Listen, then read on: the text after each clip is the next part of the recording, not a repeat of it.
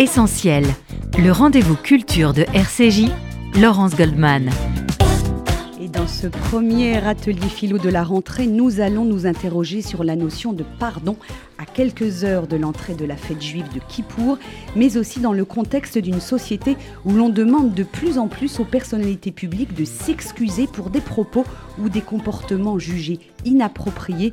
Le footballeur Kylian Mbappé, par exemple, et son entraîneur sommés de s'excuser pour leurs propos ironiques sur leur déplacement en avion, ou encore le député Adrien Quatennens, qui dans un communiqué se livre à un mea culpa pour des violences conjugale. Cette France du XXIe siècle aurait-elle basculé dans l'ère du pardon, mais un pardon quelque peu contraint, obligatoire et finalement pas très sincère On peut rappeler également le procès des attentats du 13 novembre, où le principal accusé a fini par demander pardon aux victimes, ou encore le président Macron qui refuse de se repentir pour les crimes commis en Algérie pendant la colonisation, estimant, je le cite, que la recherche de la vérité et de la reconnaissance était plus importante que la repentance.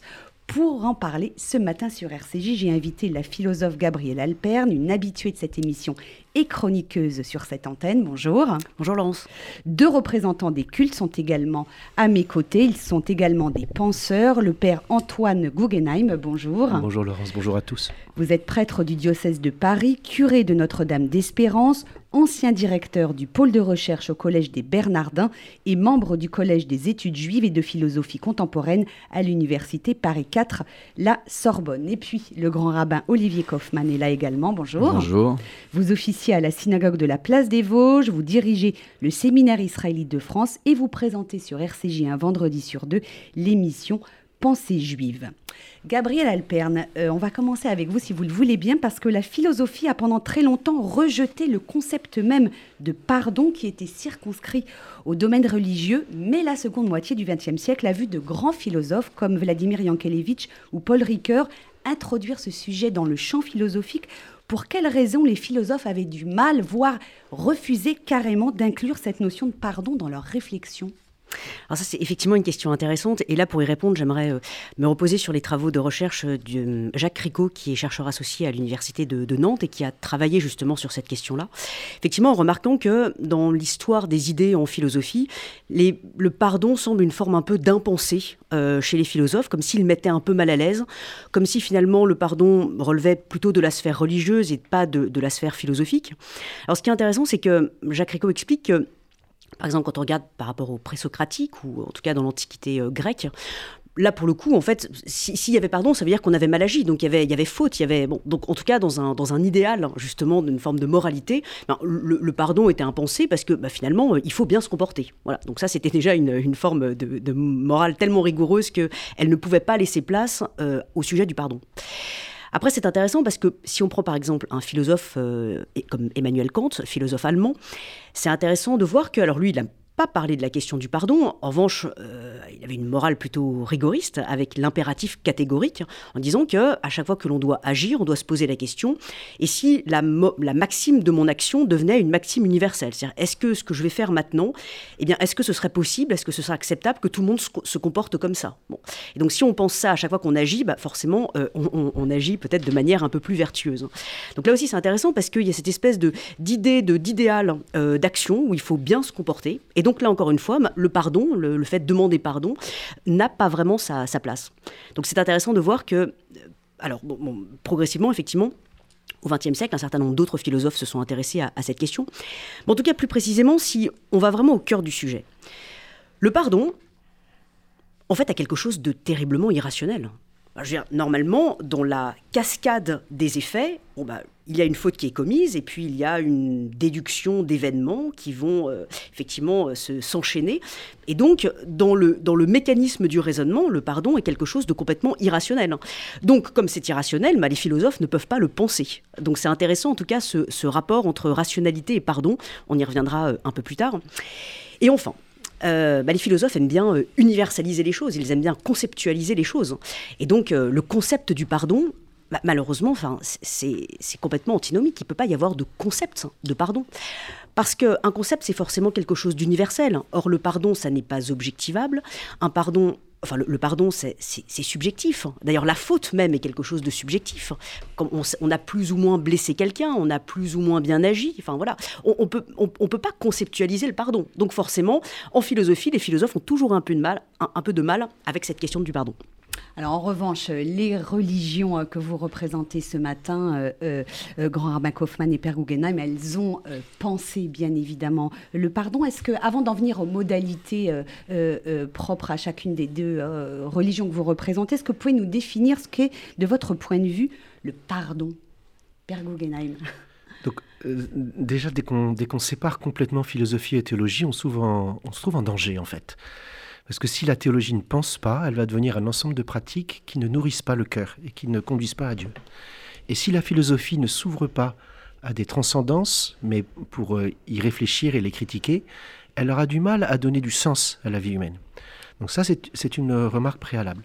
Ce qui veut dire qu'une religion qui parle du pardon sans jamais accepter la critique de la philosophie qui a été si bien exposée par euh, Gabriel à l'instant, elle risque de faire du pardon une espèce d'idéologie une violence faite aux consciences, une violence faite aux affectivités, une violence faite à la société. Donc le pardon, c'est comme l'amour, c'est extrêmement important. Peut-être qu'on peut dire que le, boulot des religions, c'est l'amour et la justice en vue de la paix, très bien, basé sur des, un chemin infini, un chemin sans frontières, très bien. Mais l'amour lui-même est une chose très dangereuse. S'il est fusionnel, il, il, va conduire à la haine. Et alors, le pardon, s'il est obligatoire, il va violer les consciences. Peut-on même dire qu'il est possible aux humains de pardonner? Est-ce que ce n'est pas le propre même de Dieu? Et justement, là, on placerait l'initiative non pas de notre côté, mais du côté de celui qu'on ne peut nommer. Donc la question, elle est essentielle et en même temps, elle est délicate. Alors, quel est le point de vue du judaïsme, Olivier Kaufmann, sur cette notion de pardon? C'est, Elle est essentielle hein, dans le judaïsme également. Euh, oui et non. Et j'aime l'idée que vous soulevez en parlant euh, d'irrationnel, d'insensé, parce que, somme toute, il est vrai que nous sommes dans une quête de sens permanente euh, au sein de la tradition juive. Il n'en reste pas moins que il faut reconnaître avec lucidité que le procédé du pardon relève quasi d'un rituel magique et donc euh, insensé. Mais il ne faut pas dissocier le processus de pardon de la Kapara, Kippour, de la Teshuvah.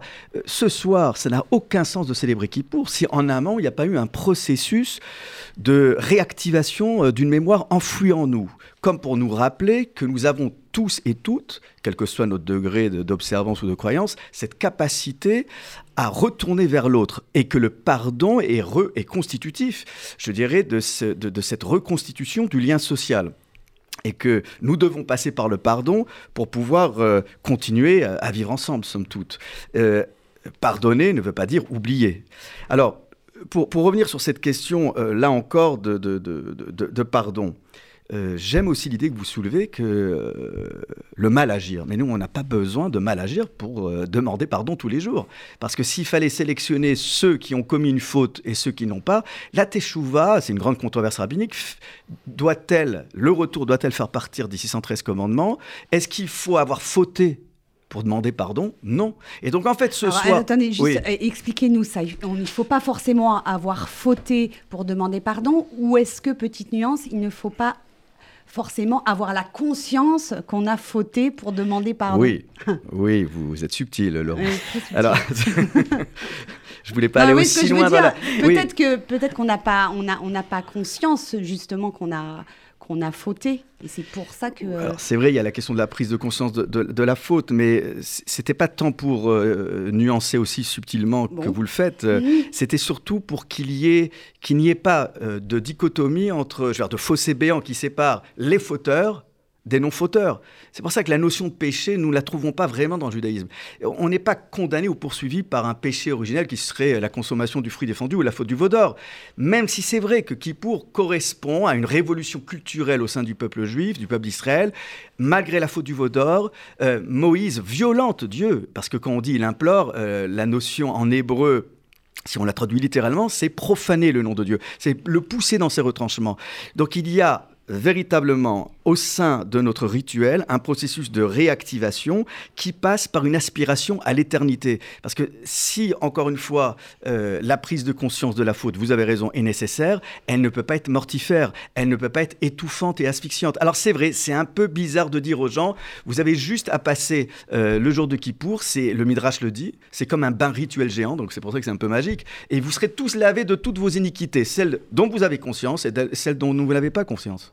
Euh, Père Antoine Guggenheim, euh, dans le catholicisme, je crois que c'est dans les évangiles de Luc, Jésus demande à Dieu de pardonner aux hommes car ils ne savent pas ce qu'ils font. Ça rejoint euh, ce que nous expliquait le grand Armand Kaufmann à l'instant. Ah oui, tout à fait. quand Jésus parle du pardon, il en parle d'abord du point de vue de celui qui serait impitoyable envers la personne qui lui a fait du mal. Voilà.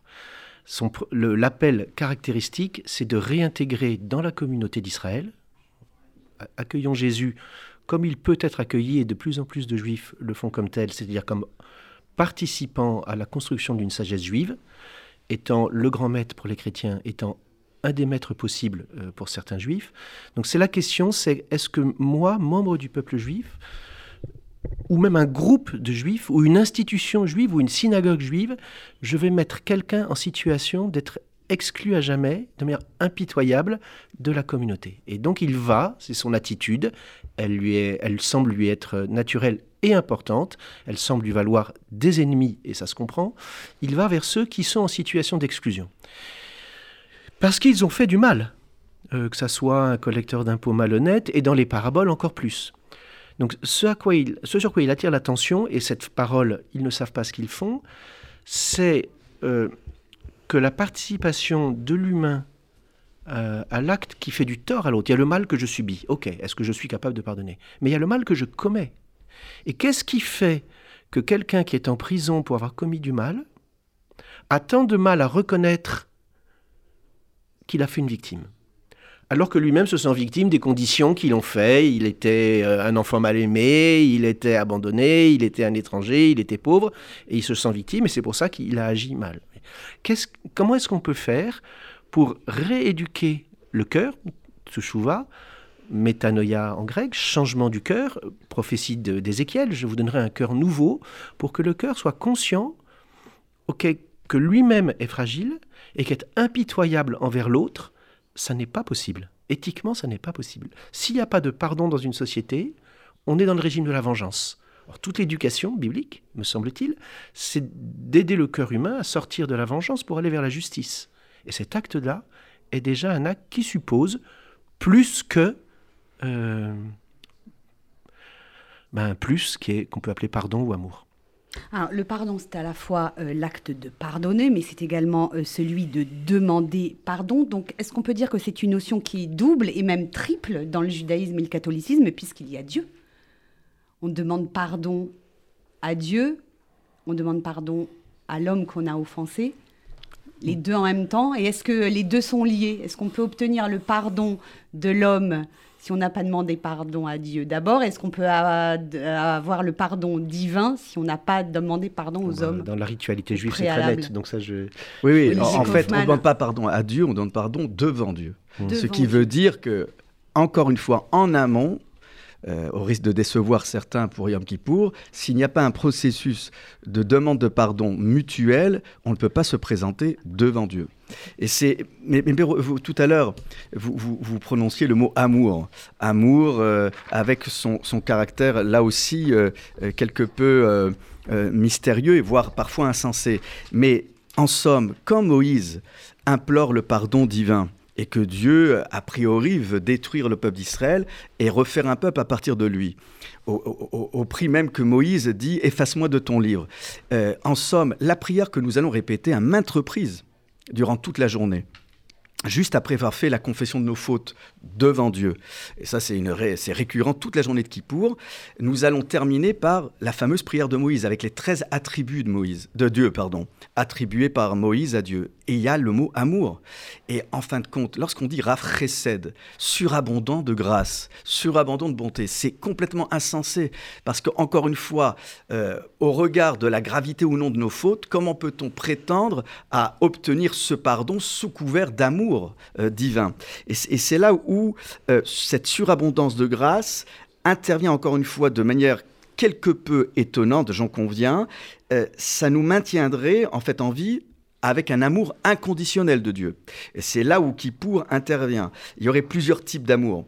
Et, force est de constater que euh, pour la tradition juive, pour les rabbins, il y a l'amour miséricordieux qui est mentionné en premier, mais il y a aussi un amour exigeant, engagé, impliqué, promis par l'alliance. Et toute la difficulté, c'est de dire en ce jour de Kippour, nous affirmons que nous sortirons vivants de cette journée avec la sonnerie du chauffeur qui annonce la délivrance. Donc c'est un peu bizarre là aussi de dire que nous sommes sûrs de sortir vivants, mais on l'a répété des centaines de fois depuis Rosh Hashanah que nous voulons la vie, que nous aspirons à l'éternité. C'est peut-être prétentieux de notre part, mais c'est une proclamation pour, pour lui, parce que s'il s'affirme le Dieu vivant, il ne peut pas être Dieu vivant s'il n'y a personne en bas pour le célébrer. Et donc c'est cette idée que plus nous serons nombreux à qui pour c'est pour ça que j'aime pas tellement l'expression juif de Kippour, parce qu'en fin de compte, peu importe que la personne soit passive ou active, elle est là. Cette présence-là est, là aussi pour euh, témoigner de cet amour euh, qui euh, va nous permettre d'obtenir le droit à la miséricorde divine juste après la confession de nos fautes. Alors, ça peut paraître un peu rapide, on reviendra peut-être sur les différentes étapes pour obtenir ce pardon, mais il n'en reste pas moins que Yom Kippour est une journée particulière qui n'efface pas tous les pardons que nous pouvons obtenir durant tous les jours de l'année. Ah, je vais laisser euh, Gabriel euh, Alperne réagir à ce qui vient d'être dit. Oui, alors en fait, j'aimerais réagir en fait, à ce que le grand roman Olivier Kaufmann euh, avait dit avant, sur la question justement du rituel magique. Je trouve que c'est une expression qui est très intéressante. Mais je, pense que la magie ne peut s'opérer que s'il y, y, a un travail. C'est-à-dire qu'effectivement, voilà, ça n'est pas, pas donné, ça n'est pas acquis. Oui, c'est magique, sauf qu'il faut provoquer la magie. Et il y a un véritable travail, un véritable travail d'introspection. Et ce que je trouve intéressant dans la question du pardon, c'est que, euh, bon, l'être humain est, enfin, la plupart du temps en pilotage automatique. Euh, voilà, on fait les choses de manière automatique, on dit les choses de manière automatique. Et ce que je trouve intéressant, c'est euh, que garder toujours en tête la question du pardon eh bien, oblige à se demander finalement à chaque geste que je fais ou que je ne fais pas, à chaque mot que je prononce ou que je ne prononce pas, à chaque regard hein, euh, que j'accorde ou que je n'accorde pas, eh bien, il y a cette question-là, effectivement, euh, du pardon qui peut se, poser. C'est un, vers d'un poète que j'aime beaucoup, Jacques Roubaud, qui dit « Le regard humain a le pouvoir de donner de la valeur aux êtres, cela les rend plus coûteux. » Et donc les, regards, nous sommes responsables des regards que nous offrons ou que nous n'offrons pas. Euh, et justement, ce que je trouve intéressant dans la question du pardon, c'est que ça pose bah, la question de la responsabilité. Nous sommes toujours responsables tout le temps. Et à l'heure où justement, pour, être dans une société où on va trouver des excuses, on va se déresponsabiliser, euh, c'est la faute de mes voisins, c'est la faute de l'État, euh, euh, c'est la faute de nos élus, c'est la faute de, mon, de mon chef d'entreprise, bref, c'est la faute de tout le monde. Je pense qu'il est important de revenir à cette question de responsabilité individuelle sans laquelle il n'y a aucune responsabilité collective. Ah, ah, juste avant de, rebondir sur ce qu'a dit euh, Gabriel, une petite précision, euh, euh, Olivier Kaufmann. Pourquoi dans le judaïsme a-t-on institué cette journée de Kippour solennelle au cours de laquelle nous demandons pardon pour les fautes que nous avons commises, alors que par ailleurs, on sait que dans le judaïsme, il est possible à n'importe quel moment de, de, de, faire teshuva? Alors, et ça n'existe pas dans le christianisme, un jour dédié au pardon. On va en parler. On va en parler. Historiquement, sur le plan d'histoire biblique, ça correspond au moment où Moïse va redescendre avec ses nouvelles tables de la loi. Donc pour le peuple d'Israël, c'est une révolution de leur dire vous n'êtes pas condamnés et étouffés par la faute du veau d'or. Vous avez la possibilité de vous amender et, euh, euh, je dirais, de recréer les conditions idéales pour pouvoir vous épanouir euh, pour le moment au sein du désert et plus tard en terre d'Israël. Mais au risque là encore de vous étonner, euh, oui, Kippourim est une journée unique, sauf qu'on a un problème. Parce que Kippourim, c'est au pluriel. Et normalement, on dit tous Yom Kippour, mais dans le langage biblique, c'est Yom HaKippourim. Et les rabbins s'amusent à dire Yom Kippourim. Et alors là, on sort totalement de l'austérité et la gravité de la journée, parce que Purim, c'est la fête euh, où on manifeste la joie par excellence, où on fait tomber les masques. Et c'était ça qui, est très amusant, c'est que les rabbins euh, vont non pas démystifier la journée de Kippour, mais lui donner la, nous donner la possibilité d'être à la fois grave, austère, avec la prise de responsabilité dont vous parlez, ce qui euh, n'empêche en rien d'être joyeux pour activer, réactiver cette mémoire enfouie dont je parlais tout à l'heure. Quand on dit Purim, on pense à Mordechai et à Esther, dont on parle dans les Slichot. Quand on va citer tous les personnages bibliques pour qu'ils intercèdent pour nous auprès de Dieu, on cite Mordechai et Esther. Et ce n'est pas par hasard. Là encore, il est vrai qu'à Purim, on va d'abord jeûner et après euh, consommer un plat, comme si c'était les étapes, là encore, préalables pour obtenir une sorte de, renouvellement de l'être et du cœur et, et, du corps et de l'esprit. Mais à Kippourim, on a l'obligation aujourd'hui de multiplier les repas. Alors certains diront oui, mais c'est pour mieux souffrir demain. Mais en tout cas, on doit multiplier les repas aujourd'hui et jeûner le lendemain. Donc il y a un parallélisme qui est fait entre Purim et Kippourim. Et tout à l'heure, vous, vous, parliez de prise de responsabilité, Gabriel. Vous avez raison de dire que s'il n'y a pas de travail d'introspection, s'il n'y a pas une mise en avant euh, de, notre, de, tout notre, de toutes nos forces euh, physiques et spirituelles, Kippour ne jouera pas son rôle salvateur. Et il est vrai que quand on parle vous, parliez donc de, prise de responsabilité, euh, de, ce travail pour provoquer la magie. J'aime beaucoup euh, euh, cette idée. Eh bien oui, le travail, c'est d'être constamment mis en éveil. La corne de bélier nous a invités bien avant Rosh Hashanah, depuis 40 jours, depuis le mois d'Elul, à nous mettre en éveil tout ce qu'on reproche à l'homme, c'est pas nécessairement de fauter, mais c'est les fautes par inadvertance, c'est les fautes par inaction, c'est euh, ne pas euh, réagir quand quelqu'un est menacé face à nous, ne pas réagir quand il y a les personnes vulnérables qui sont menacées sous nos yeux, non assistance à personne en danger. C'est ça aussi qui pour. Donc il n'y a pas la faute active, il y a la faute passive. Et ça, dans notre société, Dieu sait qu'on peut recenser toutes les, euh, toutes les, passivités de chacun d'entre nous. Et j'en veux pour preuve que dans le texte de la Megillah, s'il y a bien un homme à qui on va reprocher d'être trop actif et pas assez dans l'étude, c'est Mordechai. Mordechai ne sera pas accepté par tous ses, tous ses contemporains. On dira qu'il n'a pas assez étudié. Mais pourquoi? Parce qu'il était l'air. il était en plein mouvement. Il était à chaque fois là pour surveiller le destin de Esther, qui était dans un univers hostile, je vous le rappelle, aux femmes et aux juifs. Et même quand elle a été couronnée reine, elle, il a continué à arpenter mm. euh, la cour et les murs euh, du, du palais. Pourquoi? Parce qu'il fallait s'enquérir au quotidien c'est ce quotidien-là aussi qui nous permet l'introspection dont vous parlez, au quotidien du bien-être de la, jeune fille, de la jeune reine. Et cet état d'éveil, il est incarné selon le Rav Soloveitchik, par cette expression qu'on retrouve à maintes reprises dans la Megillah, euh, mitaler. Il était mitaler, il était là en train de marcher constamment devant le quartier des femmes et cela évoque pour le rabbin une activité intense, un peu comme quand Noé marche avec Dieu et encore mieux quand Abraham marche devant Dieu. En somme, ce soir, nous allons essayer de nous rééquilibrer, de reprendre ancrage pour devancer Dieu, pour, à minima, marcher avec lui.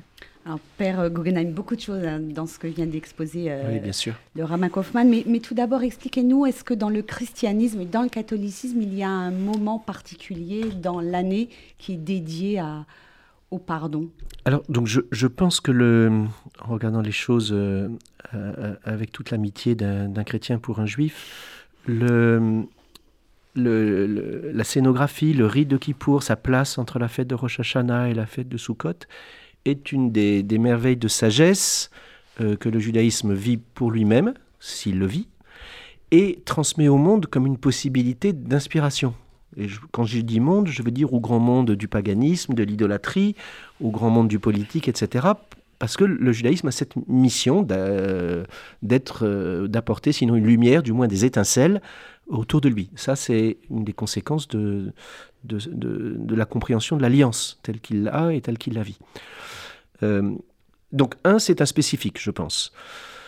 Deux, euh, pour faire juste un tout petit pas de, retour arrière, les religions se caractérisent, mais les philosophies anciennes de l'Antiquité aussi, par la, création de rites. C'est-à-dire, dès qu'on veut faire une communauté, la philosophie est l'art aussi de faire une communauté. Hein. les philosophes avaient des écoles et enseignaient un mode de vivre. Ce n'était pas une, discipline universitaire, mais une discipline euh, pratico-savante, si on veut, une discipline critique, mais aussi à visée humaine. Il faut des rites. C'est-à-dire, par exemple, on rentre dans une pièce, on dit bonjour. Bon, ça, c'est un rite en France. Si vous arrivez en Chine et vous dites bonjour, tout le monde sera surpris. Par contre, si en Chine, vous croisez une maman avec une poussette et un bébé et vous arrêtez pas pour dire oh qu'il est beau votre bébé, tout le monde sera surpris. Vous aurez enfreint. Une faute. Vous oui, c'est ça. vous avez enfreint quelque chose qui permet de vivre ensemble. Donc, dans les religions, il y a ce site particulier euh, qu'Olivier a appelé euh, magique. Et pourquoi pas Parce qu'il faut être capable de revaloriser aussi cette catégorie, qui est la question de l'efficacité du rite. Efficacité empruntée à la foi, efficacité donnée par Dieu, efficacité pensée par la communauté ou une partie de la communauté, le judaïsme est, divers, et pareil pour le christianisme.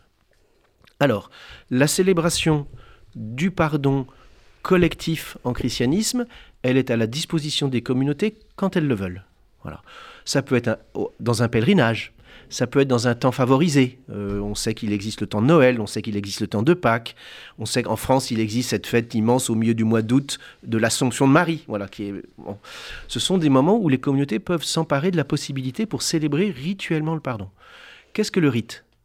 C'est la possibilité de s'approcher pas à pas, d'une manière que je n'invente pas, mais que je reçois et que je reçois de manière active, c'est-à-dire je peux m'en emparer pour le vivre de l'intérieur. Si ça reste extérieur à moi, ça n'a pas la même valeur. S'approcher pas à pas de quelque chose qui est en dehors de ma portée. Euh, là aussi, Olivier Kaufmann qualifiait tous ces actes de pardon d'insensés. Bon. C'est-à-dire c'est un sens dont on ne dispose pas, c'est un sens dont nous ne sommes pas l'origine. Parce que l'origine du pardon, c'est la création elle-même. Dans le monde grec où le monde n'est pas créé, euh, Aristote dit si c'est une faute volontaire, elle est impardonnable. Ce qu'on peut pardonner, c'est ce qui est involontaire. Eh bien, nous, nous osons étendre aux fautes volontaires. Et ça demande évidemment l'acte de, bah, du sacrifice. Voilà. Sacrifier non pas ma vie, mais la vie d'un animal, ou sacrifier non pas un animal, mais le temps que je pourrais consacrer à faire du commerce pour faire de l'étude.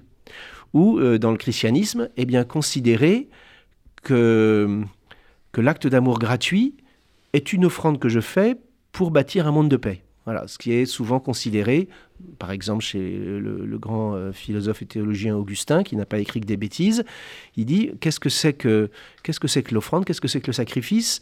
C'est apprendre à vivre ensemble dans une fraternité qui se construit pour bâtir la paix. C'est à peu près sa, définition.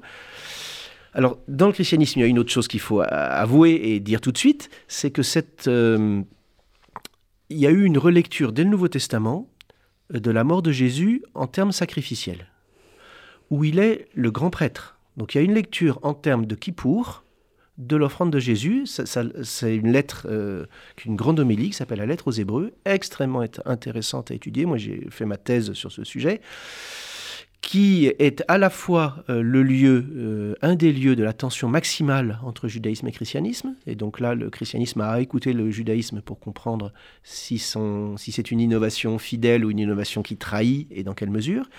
Mais aussi, évidemment, euh, volonté de garder tout ce qu'il y a d'intéressant dans la fête de Kippour, qui existe à l'époque, à l'époque de Jésus, en tant qu'elle permet à celui qui veut prendre le temps d'apprendre le pardon, de se donner des rites en famille.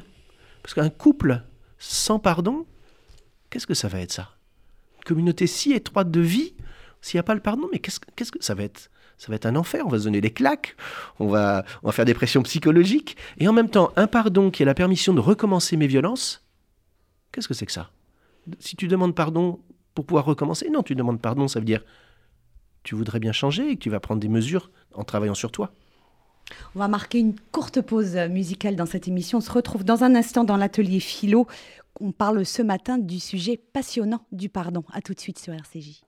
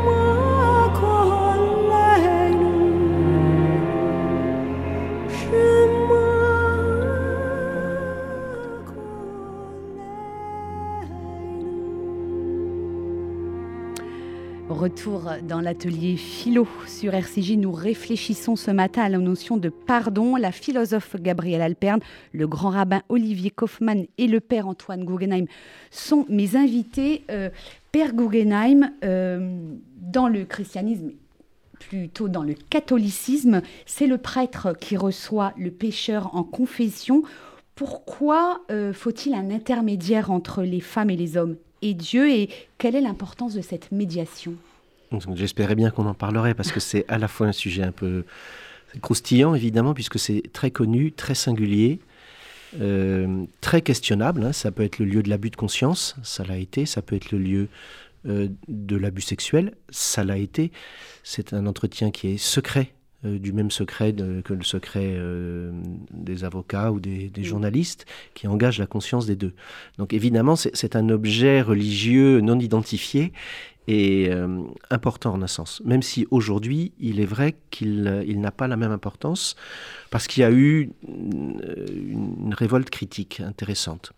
Donc l'histoire de la réconciliation des pécheurs dans la communauté chrétienne depuis l'origine, ça commence, comme dans le judaïsme, par des réconciliations publiques, avec la notion importante de la distinction entre les fautes qui sont des blessures fortes de l'alliance, de la communauté et avec Dieu, et les fautes qu'on commet tous les jours, le juste euh, pêche sept fois par jour, et, qui demande simplement que la personne se tourne vers Dieu, se tourne vers les frères qu'elle a offensés. Il y a une phrase de Jésus qui dit Si devant l'autel, au moment d'offrir ton offrande, tu te souviens que ton frère a quelque chose contre toi, pas toi contre ton frère, mais ton frère a quelque chose contre toi, même si tu n'en étais pas conscient, mais si tu le découvres ou si tu t'en souviens, va d'abord te réconcilier avec ton frère. Donc, ça, c'est la réconciliation traditionnel de l'homme interrogeant sa conscience, priant finalement, puisque la prière, pour une bonne part, c'est de s'interroger devant Dieu.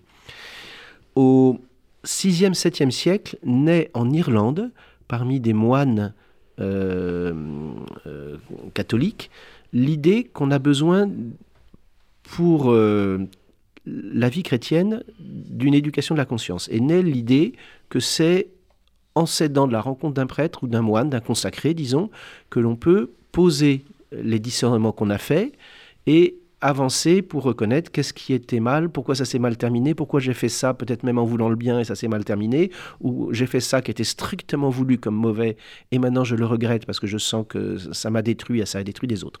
Donc naît la confession vers le 7e siècle, la confession individuelle comme ça. Elle est reconnue par l'Église au 12e siècle comme un des sept piliers de la pratique liturgique. avec bah, la messe, le baptême, la confirmation et autres. Donc elle, devient une structure essentielle de l'Église. Qu'est-ce qui s'y passe? Que fait le prêtre? Que dit le prêtre? Que disent les gens? Si tout va bien, la personne arrive après avoir médité, lu un texte de l'Écriture qui l'inspire. Ça peut être une page, euh, ça peut être le décalogue, ça peut être les béatitudes de Jésus, ça peut être le Notre Père. Et par rapport à ce texte, elle dit ce qui éveille en sa conscience des regrets.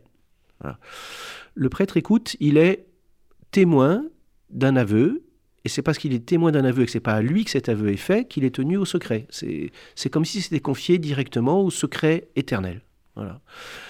Il est un intermédiaire, de fait. Ça, c'est lié à la théologie chrétienne de, de, la dimension sacerdotale de l'acte de Jésus. C'est Jésus qui, par son offrande, introduit euh, l'humanité. Euh, alors, dans la lettre aux Hébreux, c'est dans le sein du ciel, Saint S-A-I-N-T, c'est-à-dire il y a une espèce de métaphorisation du temple de Jérusalem qui, est, qui existe dans la tradition juive aussi bien sûr, qui est le, temple de Jérusalem représente l'univers entier, le ciel et la terre, et puis le lieu même de Dieu. Donc le prêtre tient cette place-là de celui qui dispense le pardon donné par Jésus à tout être humain sur la croix. Ils ne savent pas ce qu'ils font, pardonne. Voilà. Et c'est à ce moment, c'est la rencontre que vit. Après, il y a des tas de risques puisque c'est un entretien qui se passe dans un lieu clos, euh, que le prêtre peut être un agent du pouvoir ecclésiastique, par exemple dans les confesseurs des rois, mm. ou, etc., euh, etc. Qu'il peut y avoir même des connivences. Bon, bah, tout ça devient un, cadre juridique extrêmement... Voilà. Mais ça peut aussi être un lieu où s'expérimente pour une personne singulière euh, le travail sur elle-même avec un intermédiaire.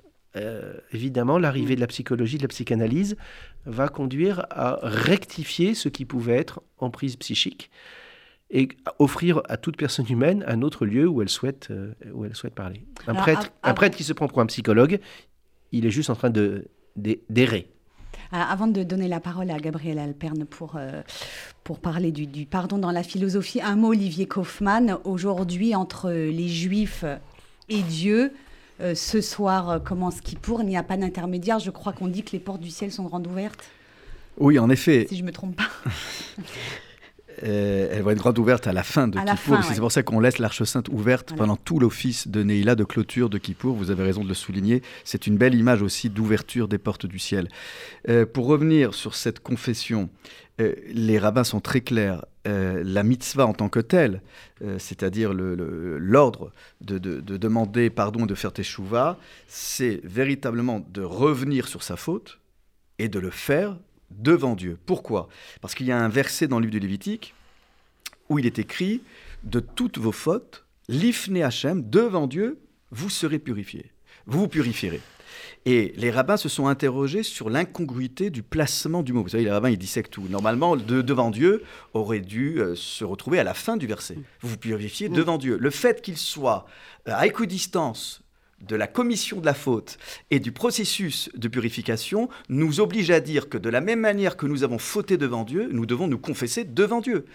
Après, il y a aussi dans le processus euh, une, forme de verbalisation. Il faut formuler. C'est-à-dire que nous, quand on va se taper sur la poitrine, et Dieu sait que là, on ne va pas arrêter de le faire pendant toute la journée de Kippour, on va euh, nommer les choses. Très important de les nommer, c'est-à-dire de verbaliser, de formuler. Et on va dire dans les moindres détails ce que nous avons fait ou ce que nous n'avons pas fait c'est important parce que en amont, par rapport à ce travail d'introspection dont on parlait tout à l'heure, euh, Kippour n'efface pas les fautes que nous avons pu commettre les uns vis-à-vis des autres. Donc avant Kippour, il faut aller demander pardon. Mais vous l'avez très bien dit, euh, dire je te demande pardon, c'est un peu rapide et facile. Non, dans le processus, il faut, euh, Maïmonide le dit très bien avec moult détails, il faut d'abord détailler la faute, ce qui n'est pas une mince affaire, dire à quelle date à quelle heure? C'est pour ça que généralement, il vaut mieux appeler tout de suite la personne qu'on a offensée, même à 2, à 2 heures du matin, comme ça on est sûr de taper au bon endroit. Parce que là encore, le facteur temps peut euh, édulcorer, émousser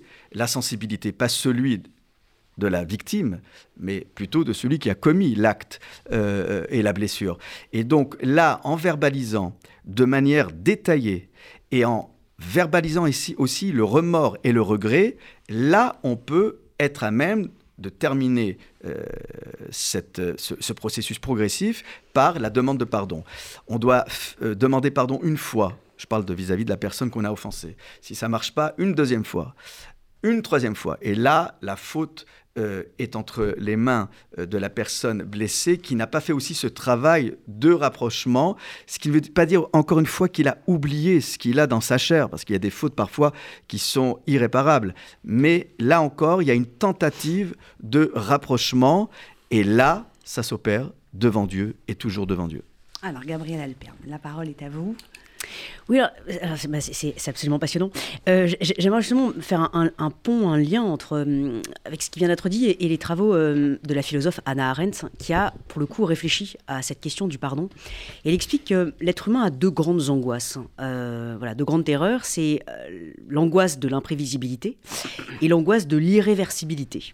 Alors, ce qui est intéressant, c'est que face à l'imprévisibilité, l'être humain a un outil qui est la promesse la faculté à promettre. Et puis, euh, face à l'irréversibilité, l'être humain a un outil qui est le pardon. Elle écrit d'ailleurs Sans pardon, nous serions condamnés à errer dans un acte unique dont nous, ne pourrions jamais nous relever. Donc, ce qui est intéressant chez Anna Arendt, c'est que dans sa conception, elle, elle, assume tout à fait le fait que le pardon soit donc irrationnel, qu'il casse la logique, qu'il opère quelque chose de nouveau, qu'il casse la suite de causes et de conséquences. D'ailleurs, Anna Arendt, ce qui est intéressant, elle a fait sa thèse sur euh, Saint-Augustin. Et justement, j'adore la conception que Saint-Augustin a de l'être humain, où il explique que finalement l'homme a été créé pour qu'il y ait du commencement. L'être humain, c'est l'animal qui est chargé d'apporter du commencement dans le monde, de l'initiative, d'opérer une rupture, une sorte d'entrepreneur. Voilà. Et ce que je trouve intéressant dans cette idée du pardon, c'est que euh, en pardonnant ou en demandant pardon, l'être humain crée du commencement. Et donc, c'est comme s'il pouvait exercer sa liberté en sortant de la prison des événements et qu'il pouvait créer quelque chose de nouveau. Donc, j'aime beaucoup cette idée de lier justement le pardon, la capacité du pardon et du demander pardon, euh, à la question de la liberté. D'ailleurs, si, je peux me permettre, d'ailleurs, enfin, à, moins que ça, ça, anticipe pas, par rapport aux, différents sujets, mais il y a quelque chose qui, m'amuse depuis pas mal d'années. J'interroge autour de moi, alors soit d'une manière euh, structurelle ou soit euh, autrement, euh, la question est-ce qu'il est plus facile de pardonner ou de demander pardon? Alors je, demande à des enfants, voilà, personnes plus ou moins âgées. Et donc c'est intéressant parce que les réponses sont fascinantes. Et malheureusement, 80% des personnes me répondent qu'il est beaucoup beaucoup plus facile de pardonner que de demander pardon. Parce que demander pardon, c'est s'humilier, c'est s'abaisser, enfin voilà, c'est un vrai, euh, c'est terrible, hein. on s'humilie devant l'autre en demandant pardon. Donc c'est intéressant que euh, l'apprentissage du demander pardon, finalement, soit aussi euh, compliqué et que les, bah, les êtres humains aient autant de mal. alors ça dépend évidemment les âges, les situations personnelles. En tout cas, je trouve que c'est intéressant ce rapport au pardon qui viendrait finalement créer une forme d'asymétrie. On serait supérieur ou inférieur selon que l'on serait le maître du pardon, capable de l'accorder ou pas, ou alors que l'on serait dans la position euh, justement de, l'inférieur qui vient euh, quémander un pardon à l'autre. c'est irrationnel finalement, euh, les sentiments humains, la vengeance, la rancune, la culpabilité. Est-ce que vous diriez finalement que accéder au pardon, c'est un progrès de l'homme et que ça peut aboutir au progrès social et voire au, ça fait partie du contrat social. je ne sais pas si je m'exprime bien, Père Guggenheim? Alors, je, C'est dépasser ses pulsions pour être euh, dans un monde de raison. Je, dirais oui pour demander pardon. Je pense qu'il faut, il faut en faire un impératif éthique. Savoir demander pardon. Et justement, si ce que Dieu donne, c'est une Torah qui inclut des préceptes, des mitzvot, c'est parce que ce passage de euh, ce, que, ce, que, je peux volontiers faire, c'est pardonner. À ce que je ne sais pas faire, demander pardon, il faut le faire. Donc ça, ça me semble un impératif d'éduquer à la capacité de demander pardon. Par contre, les gens, dès qu'on leur parle de pardon, ils sont bloqués affectivement parce qu'ils voient ceux qui n'ont pas envie de pardonner. Et là, il faut aller très doucement. Parce que c'est un tel acte euh, de sainteté au-delà de nos prises, quasi impossible à l'homme, peut-être voilà, peut-être impossible à l'humain. Ce qui veut dire, ce qui est impossible, c'est ce qu'il faut faire. Hein. c'est ce qu'il faut tendre à faire. Mais il y a quelque chose qui est, qui est essentiel, c'est la capacité de, de, se mettre en route pour demander pardon. Je suis entièrement d'accord avec vous. Euh, Olivier Kaufmann, la Torah, elle accompagne l'homme sur le chemin du pardon. Ah, complètement. Mais vous savez, le, point culminant. Parce que c'est absolument pas naturel, hein, on est d'accord. Oui, encore que moi je, trouve qu'il n'y a pas de petit ou de grand pardon. On dit qui pour la journée du mm. grand pardon. Mauvaise euh, traduction. mauvaise traduction. Euh, je crois que c'est comme savoir dire merci et apprendre à nos enfants à dire merci. Le, en fait, les rabbins du Talmud disent que dès que l'enfant est en âge de parler, il faut lui apprendre à dire merci, donc à exprimer sa gratitude. Et les parents doivent même dire merci devant un enfant qui ne saurait pas encore parler pour lui, déjà lui mettre euh, entre les mains la capacité euh, de gratitude et de reconnaissance, mais il y a aussi savoir s'excuser. Il y a des gens qui savent jamais, je veux dire, même dans les incivilités, il y a des gens qui savent pas s'excuser. Et, puis c'est intéressant, souvent ils disent euh, je m'excuse. Non, je vous prie de m'excuser. Donc on voit bien que tout ça est à revoir. Donc avant d'aller chercher le, grand pardon, ou si c'est tenté qu'il y en ait un, et, pourquoi je dis le, le c'est beau en fin de compte? Parce qu'on va terminer par quoi? Le point culminant de Kippour, c'est Soukot. Et le, et le fruit qui représente justement le cœur, parce qu'en fait, compte, de tout, ce, de tout ce dont on parle, c'est le travail du cœur, c'est euh, des qualités de cœur. On a parlé de lèvres hadash, pour reprendre l'expression prophétique, un cœur renouvelé. C'est une intelligence du cœur.